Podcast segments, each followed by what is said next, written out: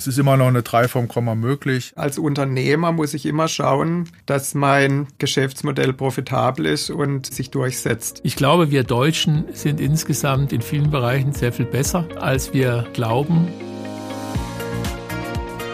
Herzlich willkommen zur Blauen Welle, dem Podcast der IHK Südlicher Oberrhein. Hier erzählen Menschen aus unserer Wirtschaftsregion ihre Geschichten. Ob kreative Erfindung, spannende Zusammenarbeit, aufregender Lebenslauf, verrückte Entwicklung, kluge Diskussion oder lehrreiche Anekdote. Die Blaue Welle bietet Themen für alle, die an Wirtschaft interessiert sind. Mein Name ist Nathalie Butz, ich bin die Pressesprecherin der IHK Südlicher Oberrhein. Normalerweise blicken wir bei unserem Neujahrsempfang auf die Wirtschaftsthemen des Jahres. Wegen Corona machen wir das in Folge 1 unseres Podcasts. Zu Gast Dr. Steffen Auer, der Präsident der IHK Südlicher Oberrhein, der Hauptgeschäftsführer Dr. Dieter Salomon und der Chef der Wirtschaftsweisen, Professor Lars Feld. Dann sage ich erstmal herzlich willkommen zum allerersten Podcast der IAK Südlicher Oberrhein, den wir heute aufzeichnen. Ich freue mich, dass wir beieinander sind, getrennt beieinander. Also wir können uns zumindest sehen über Bildschirme, dass es dann doch ein bisschen eine Gesprächsrunde wird äh, und wir ein bisschen wie quasi im echten Leben miteinander kommunizieren können, wenn wir auch ein bisschen auseinandersitzen, äh, der Situation geschuldet. Ich würde gern mit unserem Gast anfangen, mit Professor Dr. Dr. H.C. Lars Peter Feld, Direktor des Walter-Eucken-Instituts, Professor für Wirtschaftspolitik an der Universität Freiburg und Vorsitzender des Sachverständigenrats zur Begutachtung des gesamtwirtschaftlichen, der gesamtwirtschaftlichen Entwicklung, der Rat der Wirtschaftsweisen.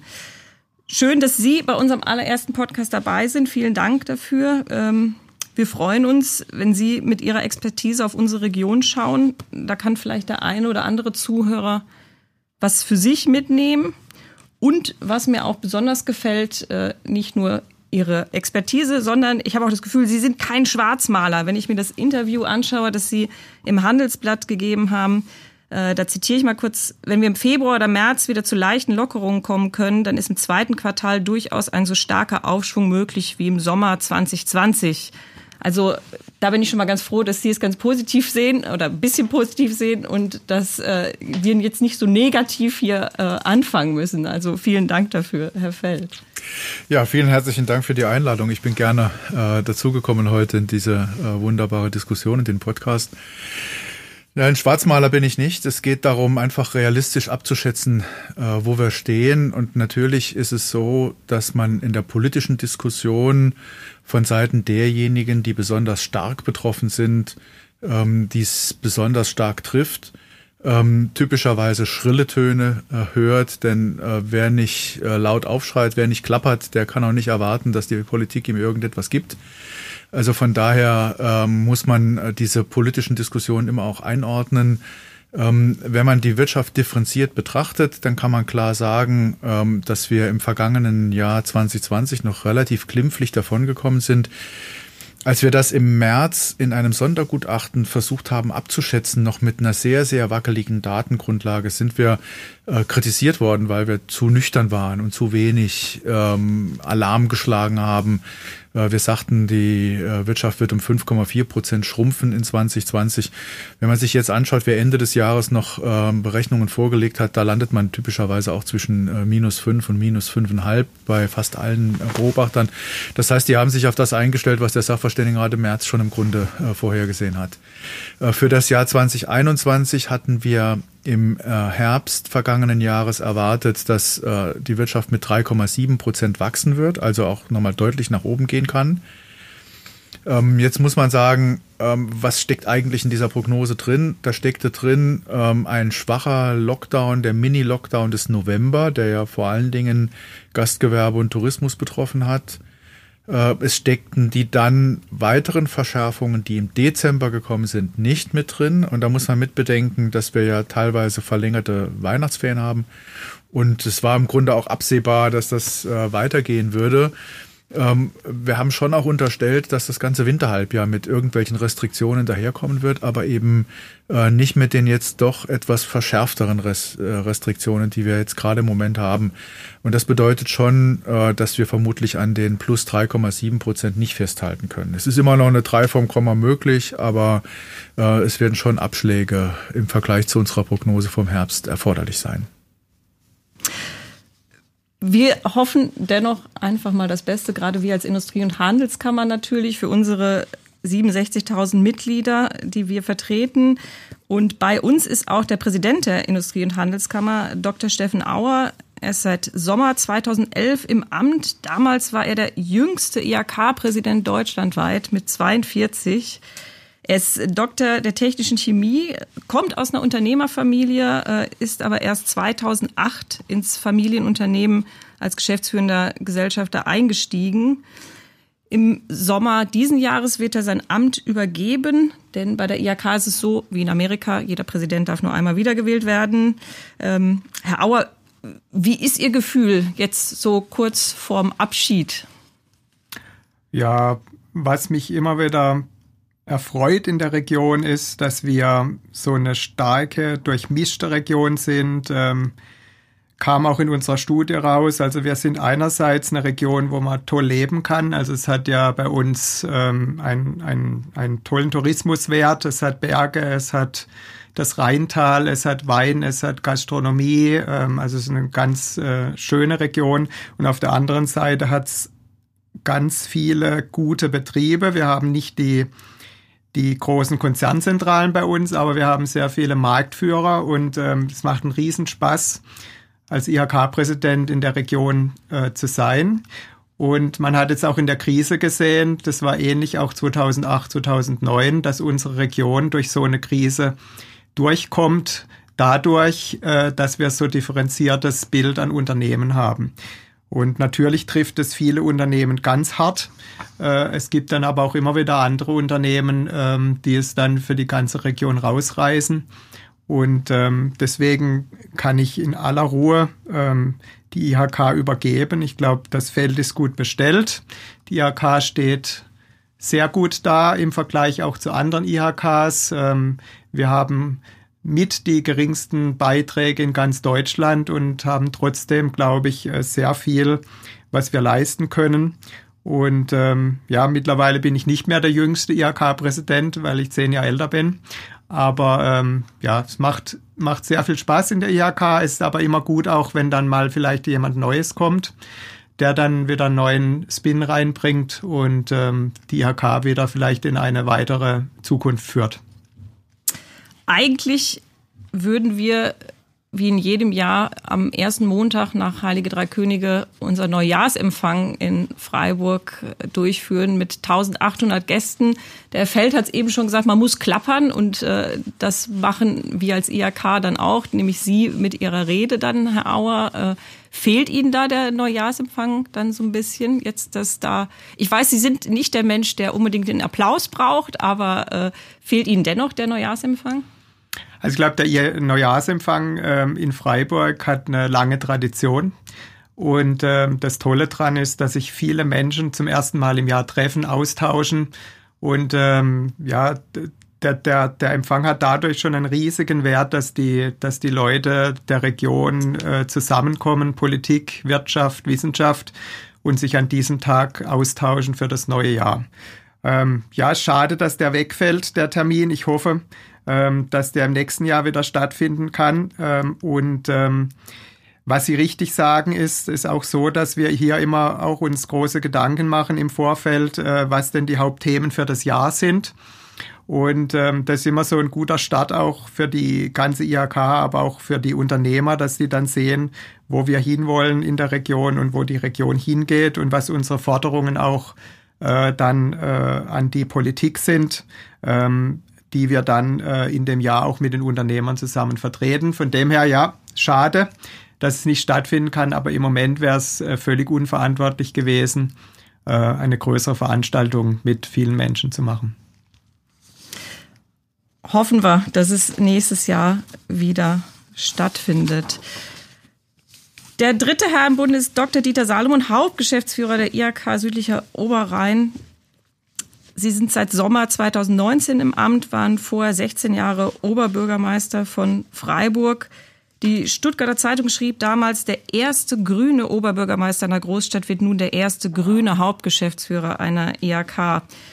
Jetzt hatten wir schon äh, den bei Amtsantritt jüngsten Präsidenten deutschlandweit. Jetzt haben wir erstmals einen grünen Hauptgeschäftsführer. Äh, Herr Salomon, ist sowas nur in unserer Region möglich? Sind wir einfach solche Revoluzer?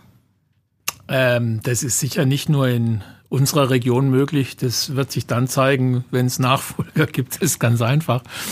Ähm, aber äh, natürlich ist immer irgendwann irgendwas das erste Mal. Das ist, glaube ich, jetzt nichts Besonderes.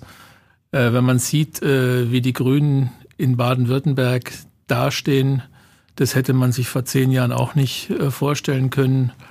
Ähm,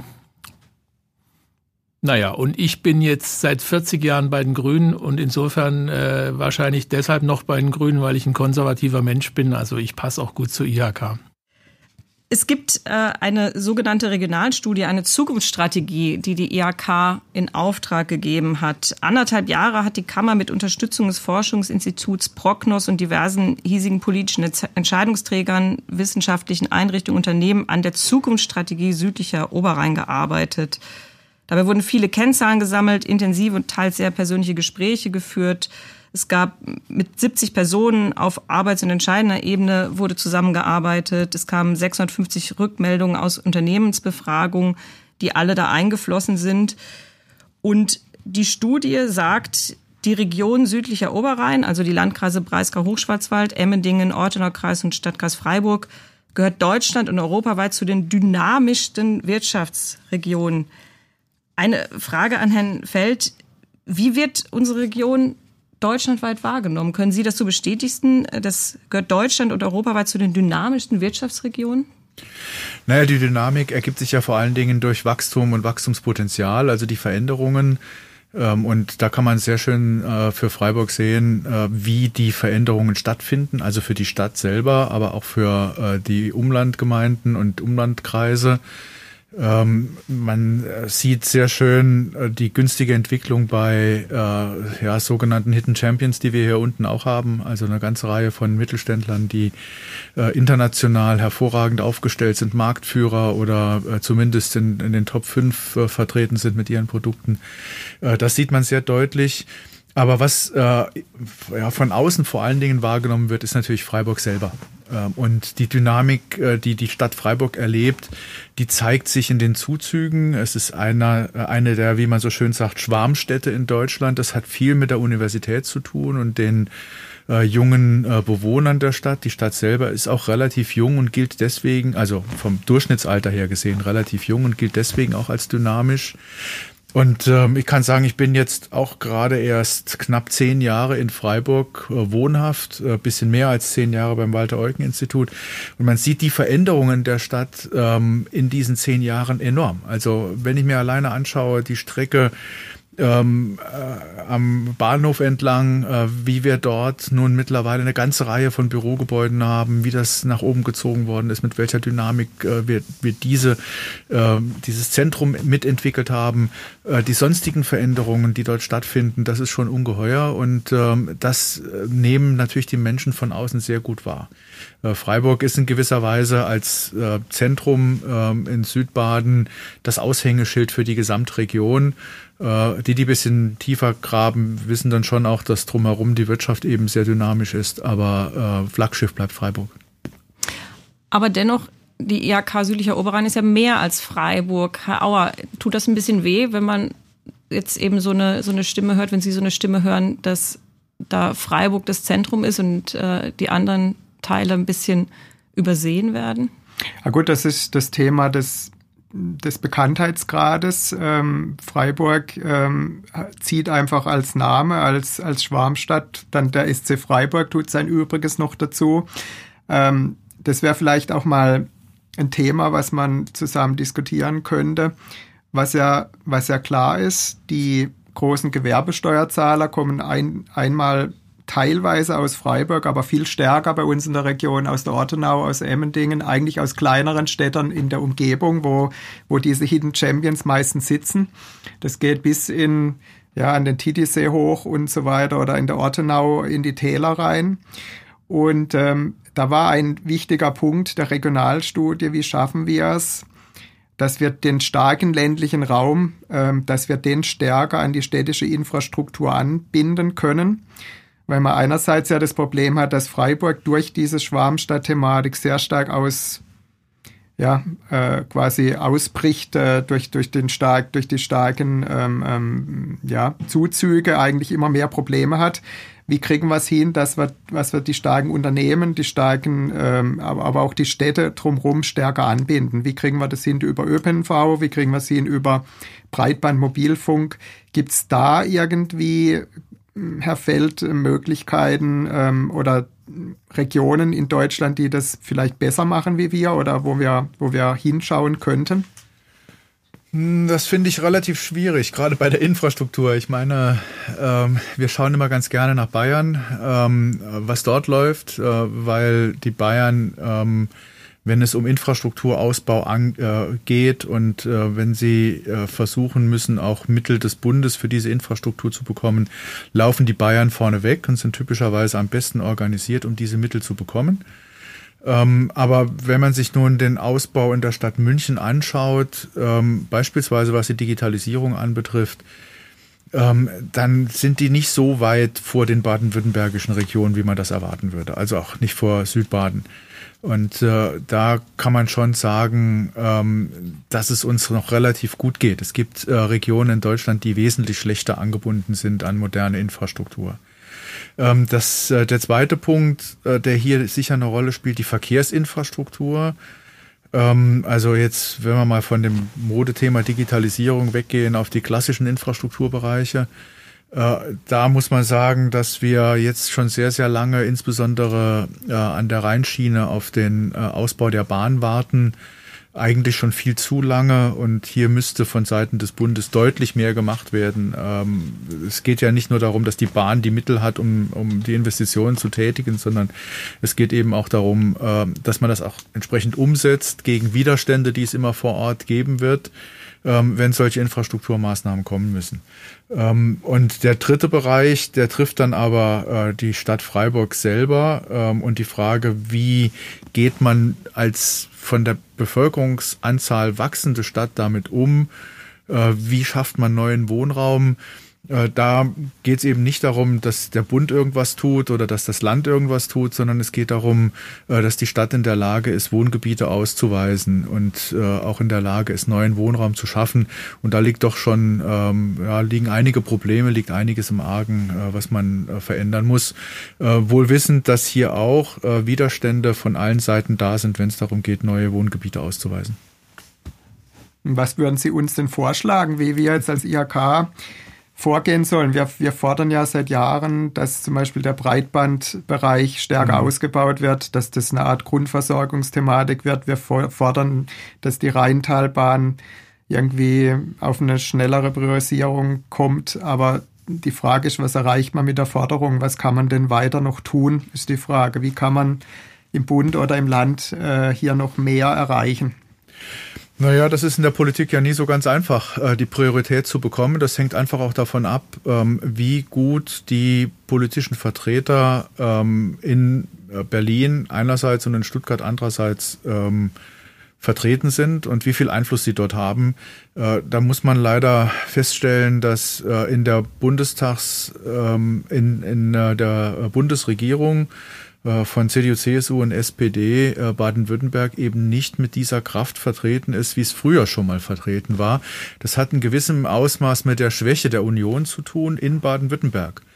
Ähm, das heißt also, äh, wenn wir die nächsten Bundestagswahlen haben, dann ergibt sich nochmal eine neue Konstellation. Es kommen auch andere äh, Leute in den Bundestag. Wir haben ja auch einen gewissen Generationswechsel, äh, sodass man sich erhoffen kann, dass Baden-Württemberg dann wieder mehr Einfluss hat und auf die Art und Weise eben auch Verkehrsinfrastrukturprojekte, aber auch der Breitbandausbau eine höhere Priorität hier unten bekommt. Das ist, ich, man muss das einfach immer von den politischen Mechanismen her sehen, bei, bei Maßnahmen, bei denen der Bund ähm, Mittel bereitstellen muss oder eben in der Planung die Priorisierung verändern muss.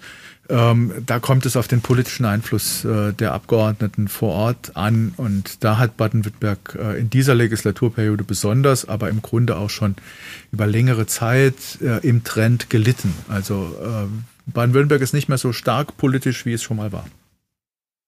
Ein Fazit der Regionalstudie damals war auch, ähm, aktives Handeln ist notwendig, um den Wohlstand der Region zu halten und auch dass wir mehr zusammenarbeiten müssen, dass diese sogenannte Regional Governance über allem steht und dass wir im Moment noch Probleme haben, äh, hier bei uns in der Region diese Partnerschaften, diese Bündnisse äh, uns da zusammenzutun. Herr Salomon, wie kann da die IHK dazu beitragen, dass wir ja, stärker werden als eine Gemeinschaft? Ja, wir wurden durch Corona jetzt erstmal ausgebremst in dem Versuch, der eigentlich ganz gut gestartet hat, die politischen äh, Akteure hier in der Region näher zusammenzufassen. Was Lars Feld gerade richtigerweise angemerkt hat, ist das, dass die äh, Region, äh, und da ist jetzt unser Kammerbezirk nur ein Teil von Südbaden und Südbaden wiederum nur ein Teil von Baden-Württemberg, insgesamt politisch ähm, sowohl auf Landesebene, aber auch vor allem auf Bundesebene nicht so stark vertreten ist, wie das schon mal war. Auf Landesebene haben wir immerhin äh, die Finanzministerin hier als äh, Freiburger Abgeordnete. Ähm, aber Südbaden äh, brilliert auf Landesebene davon abgesehen auch nicht äh, durch Abgeordnete, von denen man das Gefühl hat, dass sie jetzt der Region ganz eng verbunden sind und auch äh, in Stuttgart den entsprechenden Einfluss haben, weil Stuttgart äh, die Politik in Stuttgart immer noch dominiert wird von den Bedürfnissen des mittleren Neckarraums. Zumindestens ist es die Sichtweise aller anderen Regionen in Baden-Württemberg. Auf der Bundesebene ist, äh, wie Lars Welt richtig gesagt hat, ähm, Baden-Württemberg insgesamt ein Problem und seit Wolfgang Schäuble nicht mehr Finanzminister ist, sondern ich sage jetzt in Anführungszeichen, weil das ja eigentlich das wichtigere Amt ist, zumindest protokollarisch, Bundestagspräsident, ähm, Südbaden und damit auch die Region äh, südlicher Oberrhein, er ist ja Offenburger Abgeordneter, eigentlich gar nicht mehr vertreten im Sinne von äh, Abgeordneten, die in der Regierung sind und da auch äh, unmittelbar durchsetzungsstark sind. Nachdem Armin Schuster jetzt den Bundestag verlässt, äh, ist eigentlich äh, mit äh, Johannes Fechner in Emmendingen jemand, der in der Fraktion der SPD-Fraktion sehr einflussreich ist. Und dann wird's sehr dünn. Ohne jetzt irgendwelchen anderen Abgeordneten äh, Schlechtes nachsagen zu wollen, aber das hat auch immer mit Durchsetzungsfähigkeit zu tun.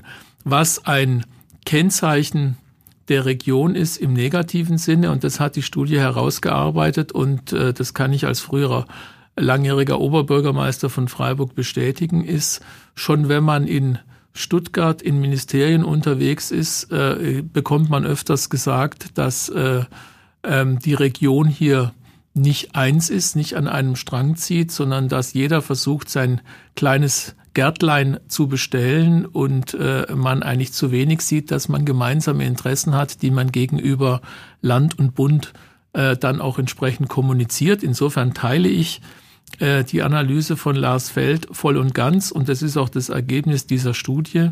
Und unser Bemühen war bislang, da haben auch schon erste Treffen stattgefunden, zusammen mit den äh, politischen mit den politischen Verantwortungsträgern angefangen von Bürgermeistern, Oberbürgermeistern, Landrätinnen, Landräten hier in der Region, aber auch zusammen mit den Abgeordneten sowas wie ein, äh, ein äh, Bewusstsein für die Raumschaft äh, südlicher Oberrhein, die ja als Name auch schon ein Kunstprodukt ist, weil sie die, die Ortenau und die Region Freiburg eigentlich vereint, äh, zu schaffen und damit auch äh, die Bündelung von Forderungen, wie wir sie gerade besprochen haben, was Verkehrsinfrastruktur angeht, was das dritte, vierte Gleis angeht, was den Ausbau äh, von, ähm, von Breitbandnetzinfrastruktur angeht und anderes. Das ist ein Problem. Ähm, man kann es zumindest sagen, das Problem ist erkannt, aber wir sind von der Lösung tatsächlich noch entfernt. Aber könnte da vielleicht Corona auch eine Möglichkeit sein, dass uns ja sogar mehr zusammenschweißt und dass vielleicht jetzt gerade das eine Chance ist, dass wir sagen, so jetzt packen wir es gemeinsam an, jetzt äh, nach so einem ja, Cut. Ja gut, Corona ist natürlich jetzt äh, keine besondere Erfahrung unserer Raumschaft, sondern ist ja ein weltweites Phänomen, sondern wir müssten Corona äh, zum Anlass nehmen und sagen, äh, wir werden hier tatsächlich, und da kommen wir ja, glaube ich, noch drauf, ein Problem haben, was auch viele andere Regionen natürlich haben, aber wir sind auch hier eine Handelsregion. Wir sind eine Region, was ja im Eingangsstatement hier schon erwähnt wurde, die ganz stark auch von Tourismus und den äh, der Landschaft als Kapital lebt, weil wir eine Tourismusregion sind und deshalb ganz stark sind auch äh, in Gastronomie, die jetzt im Moment äh, besonders leidet, unterschiedlich leidet. Also die klassischen äh, Schwarzwald-Tourismusregionen hat im Sommer, als die Deutschen nur in Deutschland Urlaub machen konnten, weniger gelitten als äh, die äh, Tourismusdestinationen, die auf den internationalen Tourismus angewiesen sind. Der Städtetourismus, also die Hotellerie in den Städten hat sehr stark gelitten.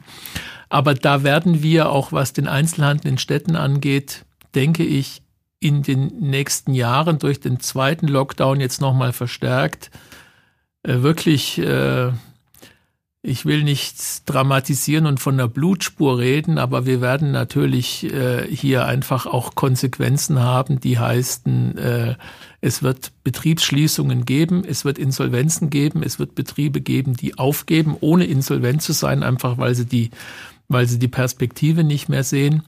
Und ähm, was ich sehr bedauere, und deshalb haben wir ja die Initiative gestartet äh, mit unseren Innenstadtrettungskonzept, dass äh, die Städte, die ja, äh, das hat Lars Feld schön beschrieben, in ihrer Dynamik nach außen auch äh, diese, diese, diese Mischung haben zwischen Einkaufsstätten, also die Möglichkeit, ein Einkaufserlebnis zu haben, Freizeit, Kultur, aber was auch mit Gastronomie zusammenhängt, dass die drohen, wenn man nicht aufpasst, dass sie ihr ihr Gesicht nach außen verlieren mit, mit dramatisch negativen Konsequenzen auf die Innenstädte. Herr Feld, da würde ich gerne eine Frage an Sie weitergeben ähm, zu den Innenstädten. Äh, es gibt nun mal den Onlinehandel, den gibt es nicht erst seit Corona. Also vielleicht äh, mal ganz offen die Frage, ist die Pandemie vielleicht nur ein Teil des Problems der sterbenden Innenstädte? Ja, ich würde auch noch nicht so weit gehen, dass die Innenstädte nun äh, wirklich sterben würden. Ähm, wir haben natürlich schon vorher den Strukturwandel gehabt. Aber ähm, wir sehen schon auch ähm, in, an verschiedenen Orten, an verschiedenen Städten ähm, in Deutschland, in Europa, dass den Unternehmern immer wieder auch was einfällt, äh, um in der Innenstadt weiter äh, erfolgreich sein zu können. Also beispielsweise, indem das Einkaufserlebnis nochmal etwas Besonderes wird, indem man zusätzliche Angebote in den Kaufhäusern, in den einzelnen Geschäften schafft, Verbindungen mit Events herstellt und ähnliches. Also wirklich auch den Einkauf selber zum Erlebnis macht. Natürlich spielen Preise eine Rolle. Ähm, Dieter Salomon sagte das, wir sind äh, Tourismusregion, aber es gibt natürlich auch den grenzüberschreitenden Einkauf. Ähm, Schweizer und Franzosen, die gerne in Freiburg einkaufen, die jetzt auch in der Corona-Zeit eben nicht in dem Maße in den Innenstädten vertreten sein konnten. Ähm, das spielt ebenfalls eine Rolle und zunehmend wird man eben auch äh, dann ja zusätzlich zu den Produkten selber etwas anbieten müssen, damit es attraktiv bleibt, in der Stadt äh, zu sein und in der Stadt einzukaufen. Und für die Probleme, die ähm, im Moment sichtbar sind für viele äh, Unternehmen im stationären Einzelhandel, insbesondere was Bekleidung, äh, Schuhe und ähnliches anbetrifft, die trifft sie am stärksten. Die haben ja im vergangenen Jahr über 20 Prozent äh, Einbruch insgesamt in Deutschland gehabt ähm, die werden sicher gehen müssen, dass sie parallel immer auch ein Online-Angebot äh, bieten können. Also ohne das wird es nicht funktionieren, dass wenigstens ähm, ein gewisser, ein gewisses Ausmaß an äh, Umsatz, der eben in den Innenstädten nicht getätigt wird, dann äh, online bewerkstelligt werden kann. Äh, und äh, die entsprechenden Angebote wird man suchen äh, müssen. Also ein Unternehmen wie Bräuninger hier in der Freiburger Innenstadt, das sowieso auch ähm, ja mit seinen unterschiedlichen Läden in Baden-Württemberg schon seit einiger Zeit ein, ein zusätzliches Online-Angebot fährt, hatte jetzt in der Pandemie hatte es leichter Umsatzeinbußen aufzufangen als äh, andere Unternehmen, die wir hier in der Innenstadt haben, die dann nachziehen mussten. Ja, und vielleicht auch die kleineren Boutiquen, die Schwierigkeiten haben nachzuziehen, die das jetzt irgendwie realisieren müssen. Also äh, es ist so eine Mischung einerseits ähm, zu sehen, was ist für Menschen, die in eine Innenstadt gehen, die eine Stadt besuchen, attraktiv und andererseits von den Unternehmen her zu sehen, wie kann ich meinen Umsatz generieren. Da wird nur ein Teil über den stationären Einzelhandel in den Innenstädten gehen und anderes wird über Online gehen und das muss dann nicht über den großen Plattformanbieter Amazon laufen. Das kann ja auch äh, im Eigenvertrieb funktionieren, so wie wir das jetzt ja an verschiedenen Stellen auch gesehen haben bei Takeout der Gastronomie und ähnlichem. Also da finden sich ja auch ganz pfiffige Lösungen auch hier in Freiburg. Herr Auer, die IAK hat zusammen mit dem Handelsverband Südbaden den Aktionsplan Innenstadt gestartet. Herr Salomon hat es auch schon erwähnt. Und ähm, oberste Maxime dieses Aktionsplans heißt, die Innenstädte sind Gemeinschaftsprojekte. Frage an Sie, wie kann, wie kann, wie können das Städte schaffen? Wie kommen wir von der Konsummeile zum, zum Place to be? Und wie kann die IHK dazu beitragen, dass äh, wirklich alle an einem Strang ziehen, dass nicht nur die einzelnen Geschäfte dabei sind, sondern eben auch die Gewerbevereine, die Kommunen, dass die alle zusammen sehen, dass eben die Innenstädte ein wirklich wichtiger wirtschaftlicher, sozialer und kultureller Mikrokosmos sind. Also ich glaube, ähm, wurden von zwei Vorrednern ja schon gesagt, wenn die die Städte haben immer so funktioniert in der Vergangenheit, äh, die Innenstädte, dass man gesagt hat, der Einzelhandel bringt die Frequenz in die Stadt und das Einkaufserlebnis entsteht dadurch, dass natürlich sehr viel Gastronomie äh, und so weiter noch dabei ist und das im Gesamten gibt den Flair einer Innenstadt. Wenn jetzt ähm, der Einzelhandel die Frequenz weniger bringt, einerseits dadurch, dass mehr über E-Commerce läuft, aber andererseits auch, dass ein Teil der Unternehmen möglicherweise schließt, hat man Leerstände und äh, hat nicht mehr diese Frequenz, die durch die Einzelhändler kommt und ähm, da braucht's Innovationstätigkeit ähm, der Städte. Und ähm, das wird nur gehen im Zusammenspiel. Sie haben schon richtig gesagt, Frau Butz. Äh, einerseits die Unternehmen selbst müssen sich Gedanken machen, wie sie innovativ sind, hat Lasfeld auch schon gesagt, muss ich was am Angebot tun, äh, muss ich es mit einem Event verknüpfen. Auf der anderen Seite gibt's die Vermieter, ähm, die natürlich sich überlegen müssen, wie sie ähm, wie sie das Unternehmen da halten können. Das kann über Mietpreise gehen, das kann über eine Zusammenarbeit gehen, das kann über einen Umbau gehen. Also die sind auf jeden Fall dabei. Und ähm, dann die Frage, ähm, ob die Stadt als Ganzes äh, so, äh, das schafft, ähm, hier sich neu zu erfinden. Ähm, die Stadt war ja früher, äh, das hat der Dieter Salomon schon gesagt vor ein, zwei Monaten, ähm, war früher ja im Mittelalter ein Kommunikationszentrum. Da ging es ja nicht nur darum, im Einzelhandel einzukaufen, sondern da gab es ja ganz andere Themen. Da gab es Handwerker, da gab es einen Markt, ähm, da hat man äh, miteinander diskutiert. Also die Stadt muss sich im Prinzip, um in Zukunft erfolgreich zu sein, wieder ein bisschen neu erfinden. Und nur die Städte, die es schaffen, möglichst viele Beteiligte einzubeziehen, werden erfolgreich sein. Da hat man natürlich auch einen Standortwettbewerb wieder in dem Fall. Äh, die Städte, die das hinbekommen, da gibt es auch schon ein paar in der Region, die da ganz pfiffig sind, wo die Gewerbevereine, sogar die Industrie ähm, ja verstanden hat, quasi, dass die Arbeitnehmer ja auch eine Infrastruktur brauchen, um, ähm, um äh, happy in der Stadt zu sein, um dann auch zu kommen, wenn man, wenn man Arbeitnehmer sucht. Also, dass da alle mitwirken müssen. Solche Städte gibt's schon. Und ähm, unser Angebot an die Städte ist einfach, dass wir jetzt über unseren Innenstadtkümmerer, der kommt, oder über unseren Handelsbereich zusammen mit dem Handelsverband, dies helfen, an dieser Strategie für Städte mitzuarbeiten, ähm, weil es uns ganz wichtig ist, möglichst viele dieser innovativen Städte zu finden bei uns äh, in, in, in der Region, die, die hier weiterkommen und vorwärts kommen. Herr Feld, jetzt ist ein paar Mal das Wort Innovation, innovativ, pfiffig gefallen und ähm, allerdings hat diese Regionalstudie äh, von uns auch äh, gesagt, dass bei uns die Innovation etwas dünn ist. Ähm, jetzt ist die Frage in so einer, äh, durch so eine Pandemie, kann das eher fordern? Also kann das eher mehr Innovation bringen, mehr Mut bringen oder ist es dann, ist die Zurückhaltung noch größer? Was meinen Sie? Ist das jetzt eine Chance oder ist es eher, wird es jetzt noch weiter sinken? Ach, jede Krise ist eine Chance. Äh, das muss man immer auch äh, deutlich positiv sehen dass man auf die Art und Weise eine Beschleunigung des Strukturwandels in bestimmten Bereichen bekommt, der vorher nur langsam voranging, wo es dann auch viel mehr Widerstände gegeben hat. Wir haben das Thema Digitalisierung ja schon angesprochen. Äh, da sieht man jetzt äh, doch auch von Seiten der äh, Konsumenten, von Seiten der Nachfrager, ähm, welche Vorteile die Digitalisierung bietet und wo wir, an welchen Stellen wir noch besonders weit zurück sind. Und dann die entsprechenden Impulse, einerseits in der öffentlichen Diskussion, aber andererseits auch direkt finanziell, wenn man das Konjunkturpaket der Bundesregierung aus dem Juni 2020 anschaut, da gibt's die sogenannte Zukunftssäule, da ist sehr, sehr viel Geld für digitale Infrastruktur, auch für Forschung in diesem Bereich und dann andererseits für den äh, Klimaschutz bereitgestellt worden. Also ähm, von daher haben wir ähm, hier im Zusammenwirken von Strukturwandel, der über private Investoren und private Innovation äh, stattfindet, mit äh, den, den staatlichen Entscheidungsträgern äh, auch gute Chancen äh, aus der Krise mit neuer Dynamik herauszukommen.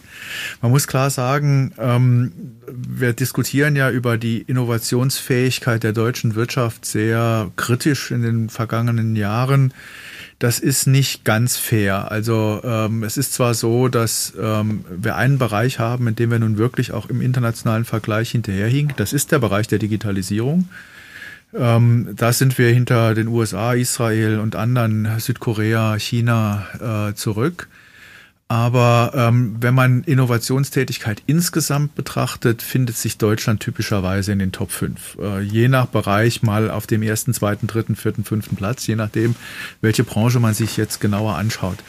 Und ähm, was wir auch feststellen, dass die Innovationstätigkeit sehr stark von den großen Unternehmen geliefert wird. Also Ausgaben für äh, Innovation, für Forschung und Entwicklung findet viel, viel mehr in den großen Unternehmen statt als im Mittelstand. Im Mittelstand ist die Bandbreite halt enorm. Da haben wir ebenfalls ähm, Mittelständler, die ganz hervorragend sind und vorne an der, an der Innovationsgrenze arbeiten. Aber wir haben eben auch viele Mittelständler, die zurück sind. Und äh, die Struktur äh, hier unten in Südbaden ist nun einmal stärker mittelständisch. Das heißt, wir merken auf diese Art und Weise etwas, was sich so im Aggregat für Deutschland durch diese Durchschnittsbildung für den Mittelstand insgesamt ähm, ergibt. Äh, auch hier unten haben wir eine ganze Reihe von Mittelständlern, die sehr, sehr innovativ sind. Ähm, will die Unternehmen jetzt nicht nennen, äh, die mir da einfallen, aber sind ganz verschiedene, die nach vorne gehen. Ähm, aber wir haben eben auch Mittelständler, die nicht so äh, äh besonders äh, innovationsaffin sind.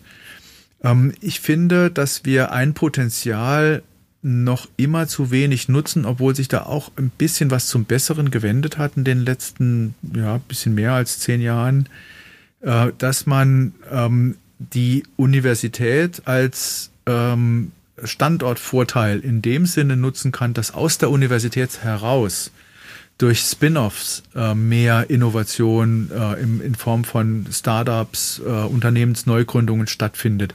Das haben wir. Wir haben auch mit der Technischen Fakultät ja ähm, durch, äh, ja, noch damals äh, bei Herrn Jäger, wenn ich mich recht erinnere, ähm, einen Impuls gesetzt, der hier in die richtige Richtung gegangen ist, aber es ist, glaube ich, noch viel, viel mehr möglich. Und den letzten Aspekt, den ich äh, nennen möchte, oder die letzten zwei Aspekte, wenn Sie mir die Zeit noch geben, für diese lange Antwort. Äh, erstens ähm, muss man klar sagen, dass das Thema Klimaschutz in Freiburg sowieso ein ganz wichtiges ist, auch mit den äh, Forschungseinrichtungen, die wir hier haben. Und dass sich ähm, relativ große Chancen in den kommenden äh, Jahren dahingehend ergeben, ähm, eben auch mit innovativen Unternehmen, die im Bereich Klimaschutz Angebote machen können, nach vorne zu kommen. Noch stärker nach vorne zu kommen, als wir jetzt schon sind. Ähm, und da ist für Freiburg ein sehr, sehr großes Potenzial, noch zu heben, ja, obwohl wir schon vieles gemacht haben. Und zweitens, was man auch sehen muss, wir laufen ja zunehmend in eine Arbeitsmarktsituation hinein, mal jenseits äh, der Corona-Krise gedacht, die durch Fachkräftemangel gekennzeichnet ist. Also nicht einfach durch einen geräumten Arbeitsmarkt mit ähm, niedriger Arbeitslosigkeit, sondern über den äh, demografischen Wandel immer weniger Fachkräfte, die in den Arbeitsmarkt hineinkommen. Das lässt sich auch durch Migration nicht aufhalten. Das gilt für Deutschland insgesamt. Aber wenn man es dann differenziert in die einzelnen Regionen rein, können wir hier in Freiburg noch ganz froh sein, also äh, in ganz Südbaden froh sein mit diesem Zentrum Freiburg, dass die Stadt, äh, dass dieses Zentrum attraktiv ist für Fachkräfte. Dass es eine schöne Gegend ist, in der man da leben kann. Ja? Ähm, da gibt es sicherlich ähm, Gegenden, auch in Baden-Württemberg, die größere Schwierigkeiten haben, ihre Fachkräfte zu halten beziehungsweise neue Fachkräfte anzuziehen. Und ich finde schon, dass man auch diesen Vorteil noch etwas stärker nach außen kehren kann und deutlich machen kann, äh, wie wichtig es ist, ähm, in einer so attraktiven Region eben auch äh, die Fachkräfte weiter anziehen zu können. Ich hätte noch eine Frage, Herr Feld, zum Thema Innovationstätigkeit.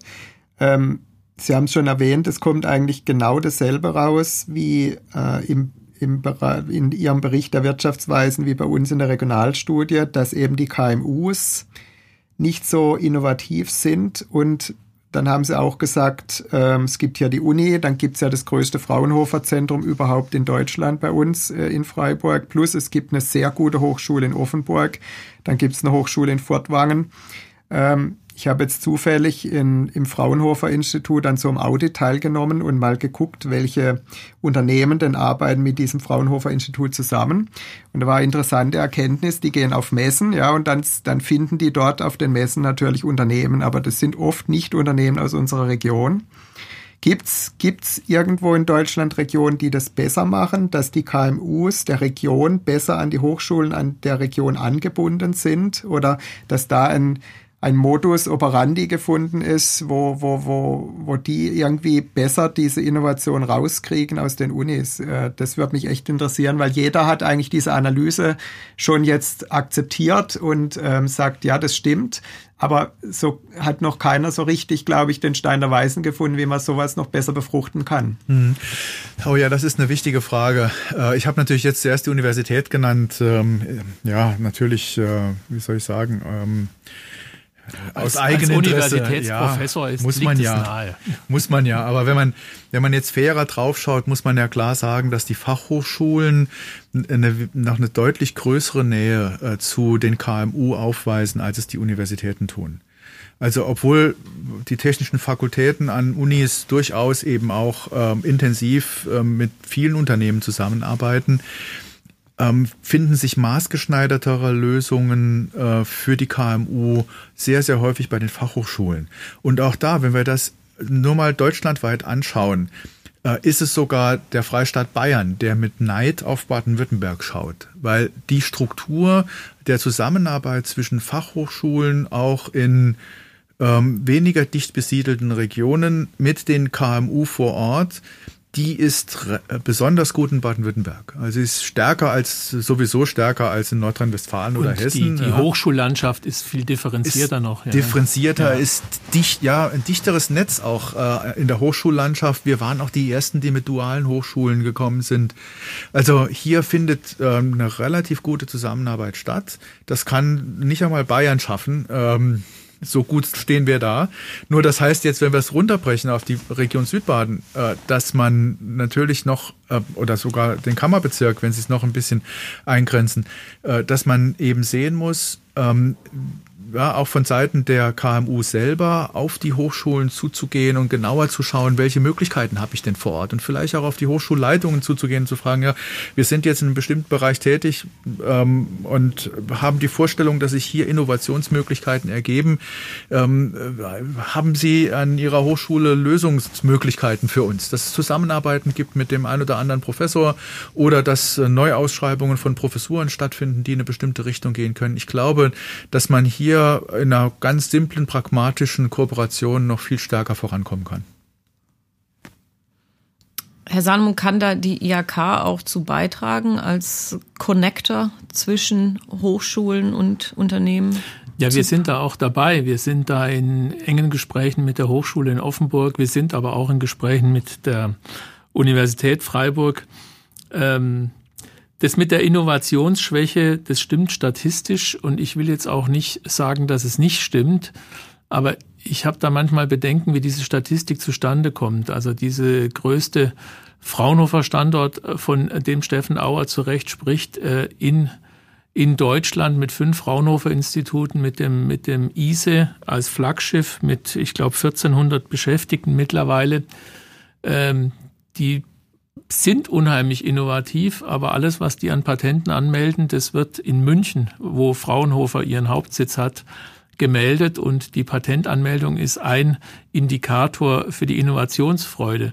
Diese äh, KMUs, von denen Lars Feld, ich finde wahrscheinlich, großer Wahrscheinlichkeit zu Recht sagt, dass die natürlich nicht so innovativ sind wie Großunternehmen, sind aber trotzdem vielfach, äh, nicht alle, aber viele davon innovativ aber sie haben jetzt keine ab eigenen Abteilungen für Forschung und Entwicklung, weil sie dafür zu klein sind. Aber sie machen Forschung und Entwicklung, aber die tauchen in der Statistik dann nicht auf.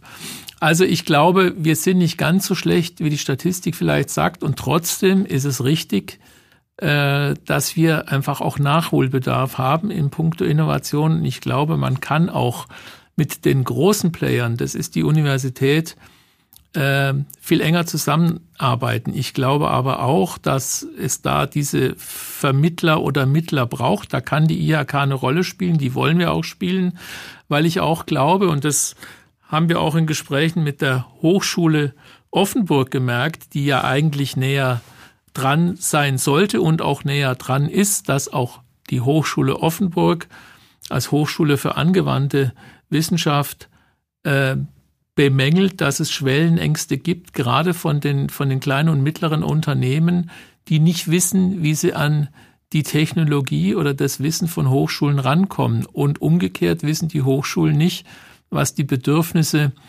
ähm, der kleinen und mittleren Unternehmen sind, weil das da muss man kulturelle Übersetzungsarbeit leisten. Das sind teilweise fremde Welten.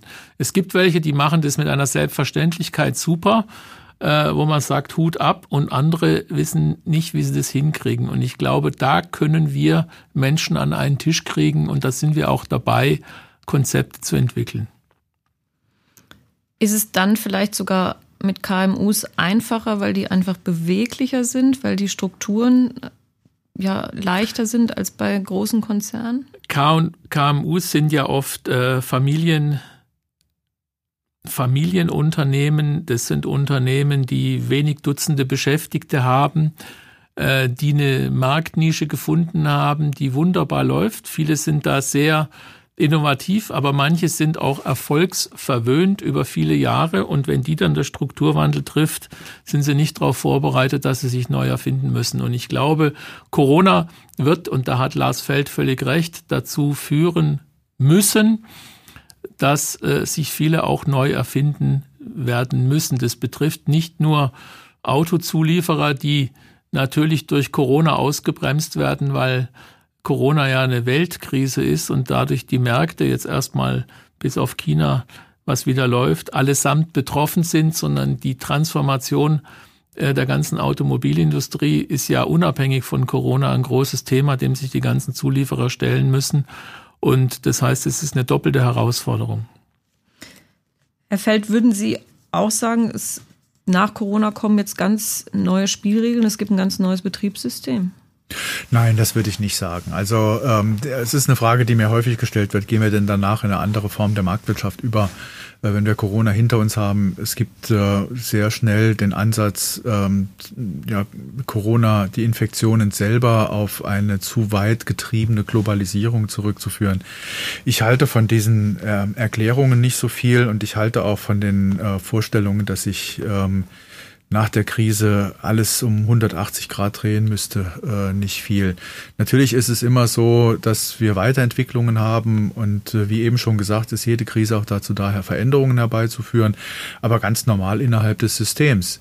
Ähm, und äh, da muss ich schon äh, ja, ein bisschen kritisch sagen, die Vorstellungen, Globalisierung zurückdrehen zu wollen, Wertschöpfungsketten zurückzuverlagern mit einem politischen Impetus, davon halte ich überhaupt nichts. Ja ähm, die äh, Internationalisierung von Wertschöpfungsketten ähm, bedeutet ja vor allen Dingen für uns, dass wir im, im Hinblick auf mögliche Schocks oder Krisen, die auftreten können, eine gute Diversifikation bekommen. Also wir sind ja äh, mit einer starken Globalisierung eigentlich nur anfällig für so ein weltweites Phänomen, wie wir es jetzt äh, mit, der Corona, mit den Corona-Infektionen bekommen haben. Aber für ähm, Überschwemmungen oder irgendwelche sonstigen regionalen Phänomene bedeutet das immer, äh, dass man dann auch in den Wertschöpfungsketten abgesichert ist, weil eben auch sonst wo auf der Welt nochmal produziert wird und Zulieferer sich befinden. Also von daher äh, glaube ich nicht, dass wir hier äh, in große Veränderungen gehen sollten und äh, auch nicht gehen. Äh, was man sehen muss, ist durchaus, dass in bestimmten Bereichen, die jetzt auch durch die Corona-Krise stark betroffen sind, durch die Chancen, die man jetzt während Corona entdeckt, beispielsweise durch digitale Lösungen, sicher über längere Zeit die Umsätze nicht in dem Maße erzielt werden wie zuvor. Also denken Sie beispielsweise an äh, den Flugverkehr, die Flughäfen selber, äh, aber auch äh, Lufthansa und andere Betreiber, die andere Unternehmen, die jetzt nicht ähm, so stark vom Tourismus abhängen, sondern sehr, sehr stark eben auch von Geschäftsreisenden ähm, äh, abhängen, die werden feststellen müssen, dass Geschäftsreisen noch lange, lange Zeit äh, nicht auf das gleiche Niveau wiederkommen, das wir im Jahr 2019 gehabt haben. Einfach weil ganz viele Gespräche, die wir ähm, heute über Zoom oder WebEx oder Teams oder was auch immer führen, äh, kurze, äh, ein kurzer Austausch zwischen unterschiedlichen ähm, Arbeitnehmern und unterschiedlichen Unternehmen, ähm, die lassen sich auch nach Corona bewerkstelligen das, was ähm, in solchen Gesprächen heikel ist, das wird weiterhin auch ähm, besser zu erledigen sein, wenn man sich vor Ort befindet und persönlich miteinander reden kann. Aber ganz normale Koordinationsmeetings, äh, die lassen sich äh, ja über Videolösungen äh, mindestens genauso gut realisieren. Also das ist aber eine strukturelle Frage. Das ist jetzt nicht die Frage, ändert sich da das Betriebssystem? Ja, das ändert sich dann eben nicht. Herr Auer, Sie sind Unternehmer, Sie sind Stahlhändler. Wie wird diese Krise Ihr Geschäft verändern? Also insgesamt glaube ich, Sie haben es richtig angesprochen, als Unternehmer muss ich immer schauen, dass mein ähm, Geschäftsmodell profitabel ist und äh, irgendwie sich durchsetzt. Ja. Und ähm, man, man kann dann vom Staat aus äh, eine gewisse Zeit Hilfe bieten, sag ich mal. Äh, da wird ja teilweise sogar ähm, Umsatz ersetzt oder ähm, ähm, ja. Aber das hilft auf Dauer natürlich nicht, wenn das Geschäftsmodell nicht ähm, zum Überleben reicht. Das bedeutet, dass das hehre Ziel des Unternehmers muss es sein, ähm, immer ein Geschäftsmodell zu haben, das zieht. Ja, und das äh, muss sich immer wieder anpassen ähm, sobald sich was ändert. Und das ist, äh, das ist im Handel ähm, ähm, immer sehr schnell der Fall.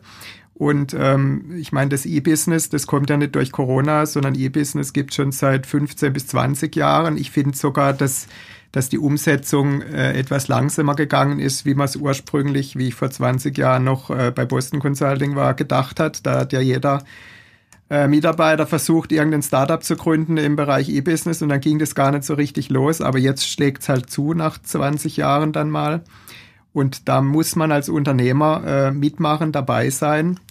Und ähm, also deswegen kann ich nur allen Unternehmern raten, schauen Sie, wie sich Ihr Geschäft verändert und wie die Digitalisierung genau auf das eigene Geschäft Einfluss hat. Ja, bei uns ist jetzt zum Beispiel so, dass natürlich ähm, die Komplexität eines Stahlverkaufs im Stahlhandel sehr hoch ist. Das heißt, man hat Tagesgeschäft, man hat Tagespreise. Ähm, das heißt aber nicht, dass man bei kleineren Mengen nicht gewisse äh, Verkaufsvorgänge automatisieren kann. Also so ein E-Shop-Stahl ist extrem komplex, aber der wird auch kommen und der, dem muss man sich vorbereiten und der muss hochintelligent sein und da muss ein Invest rein. Und auf der anderen Seite kann man durch Digitalisierung ähm, natürlich ähm, sag mal, da sind wir im Stahlhandel hinten dran. Da hat die Automobilindustrie schon viel getan, ähm, besser werden. Und ähm, ich sag mal, vor zehn Jahren, wie ich das Geschäft von meinem Vater übernommen hat, da hat unser Finanzchef äh, gleichzeitig noch die IT mitbetreut. Der hat ein, da hatten wir einen Unix-Server, der hat überhaupt nie irgendwie Probleme bereitet. Und äh, jetzt haben wir im Prinzip ja, 10 Prozent der Mitarbeiter sind IT-Mitarbeiter mittlerweile im Unternehmen. Das hat sich dramatisch verändert. Die machen Projekte, die machen Digitalisierung und Ähm, man muss im Prinzip schauen, dass, dass das Unternehmen so viel Ertrag erwirtschaftet, dass diese Mitarbeiter auch, ähm, dass man die sich auch leisten kann, um in die Zukunft zu gehen. Und das ist was, was jeder Unternehmer für sich selbst entscheiden muss, wo er hin will, wo er in die Zukunft will. Und das kann einem der Staat nie abnehmen. Dafür sind wir Unternehmer und haften mit unserem Kapital. Herr Salomon, ein Großteil der Mitglieder der IHK Südlicher Oberrhein sind Kleinunternehmen, also mit weniger als 20 Köpfen. Wie können die das schaffen, dass sie ihre Geschäftsmodelle digitalisieren, dass sie da auch vielleicht mit Hilfe der IHK ähm, sich da weiterentwickeln, weil nicht jeder ja, kann 10 Prozent seiner, seiner Mitarbeiter als äh, IT-Mitarbeiter einstellen. Ja, also das ist richtig. Der Großteil unserer Mitglieder sind äh, kleine Unternehmen, sind auch Kleinstunternehmen, sind Solo-Selbstständige, die leben von einer Geschäftsidee und hoffen, dass diese Geschäftsidee sie trägt. Und äh, da kann es natürlich durch Corona, aber auch durch andere Einflüsse passieren, dass die Geschäftsidee tangiert wird, weil die Kunden wegbrechen oder weil das Kundenverhalten sich ändert und ähm, auf einmal die Kunden wegbleiben. Ähm, das kann einem immer passieren. Corona ist wahrscheinlich in vielen Bereichen da nochmal ein Beschleuniger.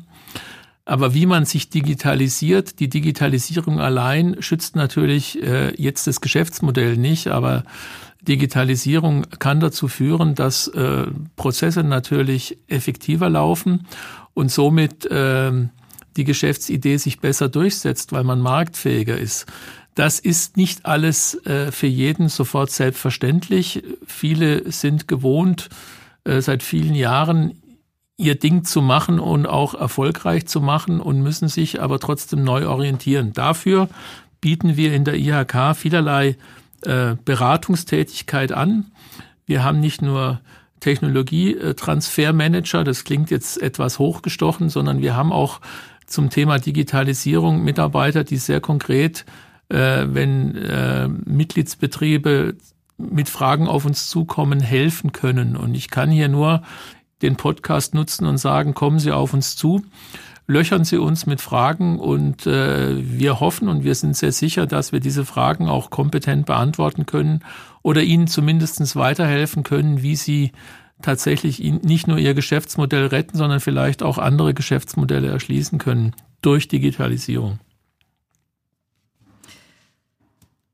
Eine Schlussfrage an Sie, Herr Feld. Jetzt die Impfungen haben begonnen.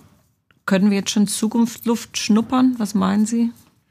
Ja, wir können jetzt zumindest mal äh, aufatmen, trotz der verschärften Restriktionen, die jetzt doch noch bis in den Februar hineinragen werden. Ähm, ich glaube auch, dass wir bei den Impfungen noch etwas schneller vorankommen durch den Druck, der sich die letzten äh, Woche, die in der letzten Woche aufgebaut hat.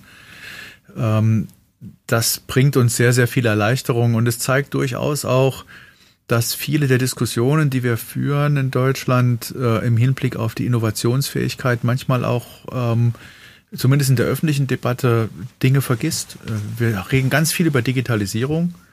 Und was jetzt für unsere Innovationsfähigkeit besonders wichtig war, ähm, war der klassische Pharmabereich. Ja, Impfstoffherstellung ist etwas, äh, was es in unterschiedlichen Bereichen schon seit vielen, vielen Jahrzehnten gibt. Es ist nicht umsonst so, dass BioNTech von Novartis den äh, Marburger Standort gekauft hat. Dort hat schon, das, war, das sind die früheren Behring-Werke, dort wurde schon Impfstoff gegen Tuberkulose entwickelt, produziert in größerem Umfang.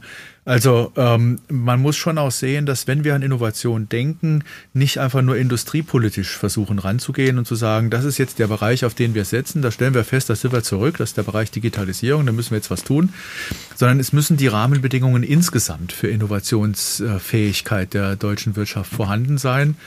Ähm, und die sind äh, im Grunde auch nicht so schlecht. Ich habe das anfangs äh, zum Thema Innovation ja schon gesagt, dass wir uns manchmal auch zu schlecht machen. Aber es ist erforderlich, hier auch im internationalen Wettbewerb immer wieder nachzubessern, nachzusteuern, zu fragen, wo sind jetzt hier Probleme, was kriegen wir nicht hin. Beim Thema Digitalisierung fokussieren wir immer ähm, in der Diskussion sehr schnell auf zusätzliche Mittel des Staates, um Infrastruktur bereitzustellen. Das ist auch wichtig. Aber Digitalisierung ist zu einem erheblichen Teil eine Veränderung der Prozesse, der Arbeitsprozesse in den Unternehmen oder auch beim Staat. Und auch das, das hat Herr Auer schön beschrieben, hat sich in den Unternehmen schon massiv verändert. Ja, die Unternehmen selber sind hier sehr, sehr viel weiter als alle anderen. Äh, und alle anderen sind vor allen Dingen die äh, Akteure im öffentlichen Dienst. Also wenn wir uns anschauen, wo wir wirklich zurück sind in der Digitalisierung, dann ist das das Gesundheitswesen, das ist die öffentliche Verwaltung und das ist das Bildungswesen. Die drei Bereiche, bei denen wir im Moment am intensivsten diskutieren müssen. Also, dass die Gesundheitsämter es jetzt nicht hinkriegen, mit einer verbesserten Corona-Warn-App so gut vernetzt zu sein, dass man ein, ein, ein, Tracking und Tracing in besserem Stile machen kann. Zwar angesichts unserer Datenschutzvorstellungen nicht so weit gehen können wie Südkorea oder Taiwan, aber wir können schon weitergehen, als wir bisher gekommen sind. Und äh, das schaffen wir nicht einfach, äh, weil diese Ämter dazu nicht in der Lage sind. Ähm, das ist nur ein Beispiel. Wir sehen ja jetzt auch bei den Schulschließungen, dass hier äh, einiges getan werden muss. Und da reicht es nicht aus, ähm, den, jedem Lehrer einen Laptop hinzustellen, sondern es muss eine Veränderung der Prozesse geben, eigene digitale Lösungen, digitale Lernmethoden, die eine Rolle spielen und so weiter. Also da könnte ich jetzt äh, ganz viel drüber reden. Ähm, das äh, ist schon eine der, eines der größten Probleme. Ähm, und wir sehen es durchaus auch, äh, was Impfungen anbetrifft, äh, dass wir hier in der Organisation der Verimpfung ähm, viel besser sein könnten. Schon in diesen zehn Tagen, die wir jetzt den Impfstoff äh, zur Verfügung haben, seit dem Impfstart, ähm, es ist ja jetzt nicht so, auch wenn das immer gerne gesagt wird, dass kein Impfstoff vorhanden ist der ist, die Impfstoffe sind da, die Impfdosen liegen bereit. Äh, allerdings hat man sich einerseits entschieden, nur die Hälfte vorerst zu verimpfen, ähm, weil es äh, eine zweite Impfung braucht, um Immunität zu erhalten äh, mit diesem Impfstoff. Aber selbst von der Hälfte der 1,3 Millionen Impfdosen, die Deutschland seit dem 27. Dezember hat, und die in den Ländern verteilt worden sind, ist nicht mal die Hälfte verimpft worden. Das kann ja nicht sein, dass wir zwischen den Jahren Pause machen beim Verimpfen. Ja? Also äh, das sind so äh, Dinge, über da fange ich dann an, mich drüber aufzuregen, ehrlich gesagt. Herr Auer, ist es Balsam für die Unternehmerseele und können da die Unternehmer vielleicht sogar Vorbild sein für äh, Politik, für Verwaltung? Mhm. Also was ich schon sagen muss, ist, was mich unglaublich überrascht hat, war, wie schnell es möglich war, Mitarbeiter ins Homeoffice zu bekommen, wie einfach das war, also dass wir schon so weit äh, mit unseren Systemen waren. Und das war ja nicht nur bei uns im Unternehmen so, sondern das war schon in vielen Unternehmen so. Also wir waren innerhalb von ein, zwei Wochen, äh, war es möglich, einen höheren Anteil der Mitarbeiter ins Homeoffice zu bringen, die dann äh, voll äh, arbeitsfähig waren, weil sie einfach ihr System vor Ort hatten, weil weil man mit Voice over IP schon gar nicht mehr gemerkt hat als Kunde, wo man anruft oder wo das E-Mail hingeht. Ähm, und ähm, also das ist schon was, wo wirklich gut funktioniert, glaube ich auch. Ähm, Lars Feld hat es gesagt, ähm, wir haben beim Bund und äh, vielleicht bei den Ländern, äh, ich sage auch bei den IHKs, wir sind ja auch kein unkomplexer Laden, wirklich Schwierigkeiten, diese Schnelligkeit äh, im, im Digitalisierungsbereich hinzubekommen. Und es hat, glaube ich, ganz stark damit zu tun, ähm, dass wir halt ähm, rein historisch ein föderalistisches System sind ähm, was sehr viele Vorteile hat. Man hat es auch gesehen bei der Corona-Pandemie, dass man oft äh, abgeschichtete Lösungen in verschiedenen Landkreisen gefunden hat und nicht alles über einen, äh, einen, einen Filter schlagen musste oder überall alles gleich machen musste. Das ist ein Vorteil vom Föderalismus. Der Nachteil des Föderalismus ist, wenn wir jetzt angenommen für die IHK haben wir 79 IHKs in Deutschland und die sollen jetzt eine gemeinsame digitale Plattform bilden. Und wenn man da sich abstimmen muss und jede einzelne IHK rechtlich ja selbstständig ist, ist es ein, ein, ein, ein Abstimmungsaufwand. Und dasselbe spielt sich bei Bund und Ländern ab. Äh, dasselbe spielt sich in den Ländern äh, dann mit den einzelnen Bereichen ab. Und da braucht es, glaube ich, schon irgendwelche Möglichkeiten, dass wir in Zukunft Dinge, die man zentral besser lösen kann. Bei der IHK ist die ganzen Kerndaten, dass man alle Unternehmensdaten zentral sammelt, ähm, dass man das zentral macht, dass man da Lösungen findet, wie in unserem föderalistischen System sowas auch möglich ist, da, da einig zu werden. Also schnellere Entscheidungswege für sowas zu finden, würde uns unglaublich voranbringen, glaube ich. Herr Salomon, bei der Soforthilfe hat es eigentlich doch ganz gut geklappt. Da war die IHK schnell dabei und hat schnell unterstützt. Ja, ich glaube, wir haben bewiesen, dass wir als IHK, IHK in Baden-Württemberg, es war ja nur Baden-Württemberg und äh, Thüringen, glaube ich, die beauftragt waren, diese Soforthilfe umzusetzen, die IHK und die Handwerkskammern, dass wir bewiesen haben, dass wir als Organisation leistungsfähig sind.